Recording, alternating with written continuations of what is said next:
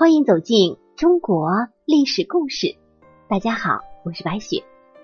咱们今天这些历史故事啊，要带您一起走进的人物是左宗棠。在清朝晚期的时候，出现了不少名臣被后人所熟知，比如说左宗棠、曾国藩、张之洞、李鸿章，他们这四个人啊。并列为晚清四大中兴名臣，为晚清做出了很多的贡献。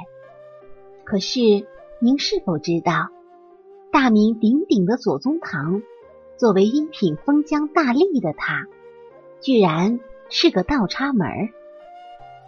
他的父亲左观澜也是一名官员，所以左宗棠从小就是饱读诗书。家里也算是书香世家了。那么，这样一个家庭如何会成为一个倒插门呢？在嘉庆当皇帝的那段时间啊，白莲教已经发展到了巅峰时刻。当时，左观澜，也就是左宗棠的父亲，作为广西的知县，和白莲教有了正面冲突。也因为在这次战斗当中有了名气，而左宗棠的哥哥左宗玉却在这场战斗中牺牲了。牺牲的时候只有二十四岁。他的父亲经不住这种打击，没过多久也就抑郁而终了。在左观澜去世的时候，左宗棠才十八岁，他上面。还有一个二哥，时年二十六岁。兄弟两人就这样互相扶持着度日，还要想办法去还债，然后把家里面的那些田地都留给了丧夫的大嫂。人生啊，往往都是这样。昨天还踩在青云上，今天就得掉进泥巴里。虽然日子过得很苦，可是左宗棠却很努力的去学习，而且他从小就喜欢研究地理还有水利这方面的知识，这也对他以后在军事方面的发展奠定了基础，而且在后来洋务运动以及创办实业上也有很多的帮助。当时长沙有一个叫贺长龄的官员。他觉得左宗棠从小就与众不同，将来肯定有出息。而他的弟弟贺西龄就是左宗棠的老师，他们两个人算是左宗棠事业上的领路人，就是他们把左宗棠的地位抬高了许多。有一句话我们经常说：每一个成功的男人背后，必定有一个。贤良的妻子，而左宗棠的妻子周宜端便是典型的代表。时人对他的评价那是相当的高，甚至有人称呼他为闺中圣人。那么，这个周宜端到底有多厉害呢？周宜端的父亲也是早早去世，他是被母亲抚养长大，虽然失去父亲。但是他的母亲却把他照顾得很好，从不耽误他的教育，使他成为一位熟读经史的才女。而且就在当时，左宗棠的父亲还在世时，就已经给他定下了亲事，而这个亲事的另一头就是周宜端。周家在当地呀是非常出名的。同样是书香世家，而且两个人的父亲还是至交。可是左家那个时候已经败落了。左宗棠自认为配不上周宜端，可是周家却从来没有小看过他。在这种情况下，左宗棠已是身无分文，想要完成婚事，他只好选择入赘过去。也就是所谓的倒插门儿，咱们从这一点上可以看出，这个周家当时家境是非常富裕的。就在一八三二年，也就是在道光十二年的时候，两个人完婚了。在结婚之后，周家对他很好，从来没有觉得他是入赘的，就对他有所偏见。而且两个人的感情也是很好。周宜端绝对算得上是一个贤惠的好女人，把家里打点的非常好，而且还琴棋书画样样精通，在很多方面跟左宗棠都有共同的语言。从这一点来看，我们觉得是不是非常难得？在古时候啊，讲究三从四德，讲究父母来指派婚姻，往往这样的婚姻很难遇到这样的伉俪情深。可是左宗棠和周宜端的婚姻，却偏偏书写了一段佳话。就在成亲后的第二年，左宗棠动身前往北京参加会试。别看左宗棠后来成就那么高，是清朝的晚清政府的擎天柱，但其实啊，在早年的科举考试中，左宗棠是屡战屡败，一直未能考中。后来他好不容易中了举人，所以打算再去参加会试。可是那个时候他还是没钱，连去考试的路费都凑不够。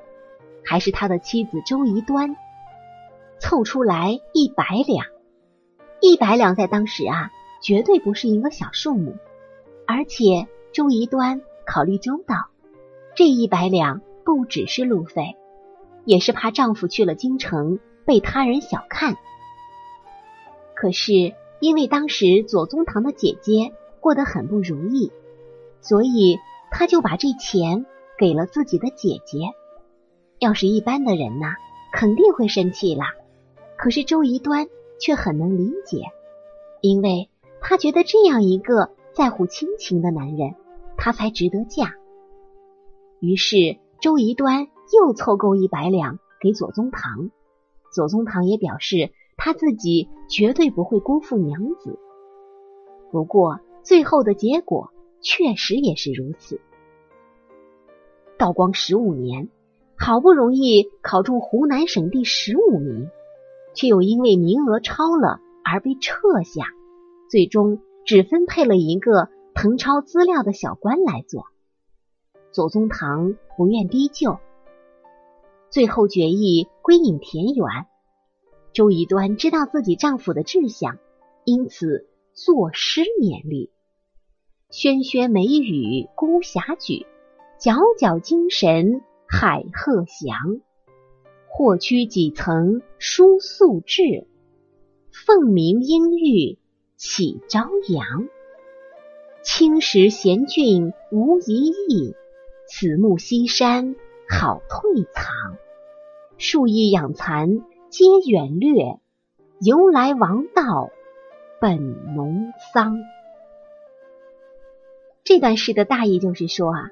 如果要像凤凰一般高飞，要经历蛰伏之时，国家大事根本就是农桑，所以如今落地归隐田园，也不用灰心的，等待时机，必定可以一飞冲天。每当左宗棠心灰意冷之时，都是周宜端在旁边劝勉，周宜端还帮助左宗棠进行余地研究。甚至还有人说啊，左宗棠在打仗的时候都是因为地理知识的丰富。可是没有人知道，一八三六年的时候，是周宜端和他一起花了三年的时间，把全国的地理位置都给标了出来。也是这同一年里，他遇到了桃树。我们刚才说了，左宗棠在科举之路上呀，并没有那么顺利。反而考三次都失败了。他和曾国藩不一样，曾国藩一直坚持去考，一直考到考中了为止。可是左宗棠因为认识了桃树，所以读了不少他家里的书，也就有了不一样的看法。所以左宗棠在军事上有独特的见解。也正是由于此种种。左宗棠的一生才会如此的辉煌，而左宗棠蛰伏多年，最终在镇压太平军起义和捻军起义中一飞冲天。此后，左宗棠领兵作战，建功立业，步步高升。怪到老祖宗都说，娶妻要娶贤，贤妻良母对男人的影响可真是不小。咱们接下来要说的这个呀，就是左宗棠在历史上所做的巨大贡献之一。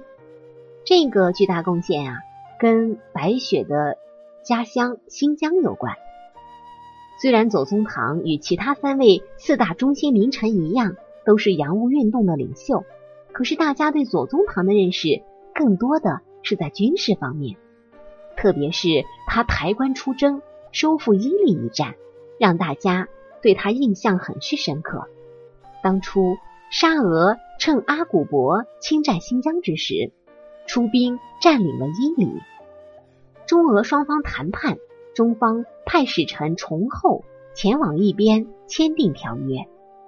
崇厚后来与沙俄签订了《里瓦几亚条约》。这份条约是崇厚在没有得到清政府同意下签订的，而条约的大部分内容都是偏向沙俄政府的，比如说同意沙俄政府与中国通商，修建铁路一直到桂林地区。沙俄人可携带枪支弹药进入中国境内。最重要的是，条约名义上是将伊犁归还中国，可是伊犁南境的贴克斯河流域和西境霍尔果斯河以西的大片领土却都被割让给了俄国。崇厚签署这样的条约，无异于卖国。当消息传到北京，上下一片震惊。重新议定条约，那是肯定的。可是沙俄的手里既然有《里瓦吉亚条约》这份条约在前，重新签订自然不是简单的事情。这个时候，老将左宗棠抬棺出征伊犁，为新使臣曾纪泽壮大声势。有左宗棠带兵在背后支撑，才重新签订了中俄伊犁条约。和陆路通商章程。另外值得一提的是，在新疆问题上，当孱弱的清政府面对西方列强侵占之时，曾一度想要放弃边疆，是左宗棠一直坚持。今天我们才没有丧失新疆这片美丽的领土与资源。所以啊，左宗棠不仅在历史上，在我们新疆也是一个。真正的民族英雄。好了，朋友们，本期的故事就结束了，感谢您的收听。下期我们将和您一起走进林则徐的女儿林普琴的故事，我们一起领略一下什么叫做虎父无犬女。我是白雪，下期历史故事我们再见。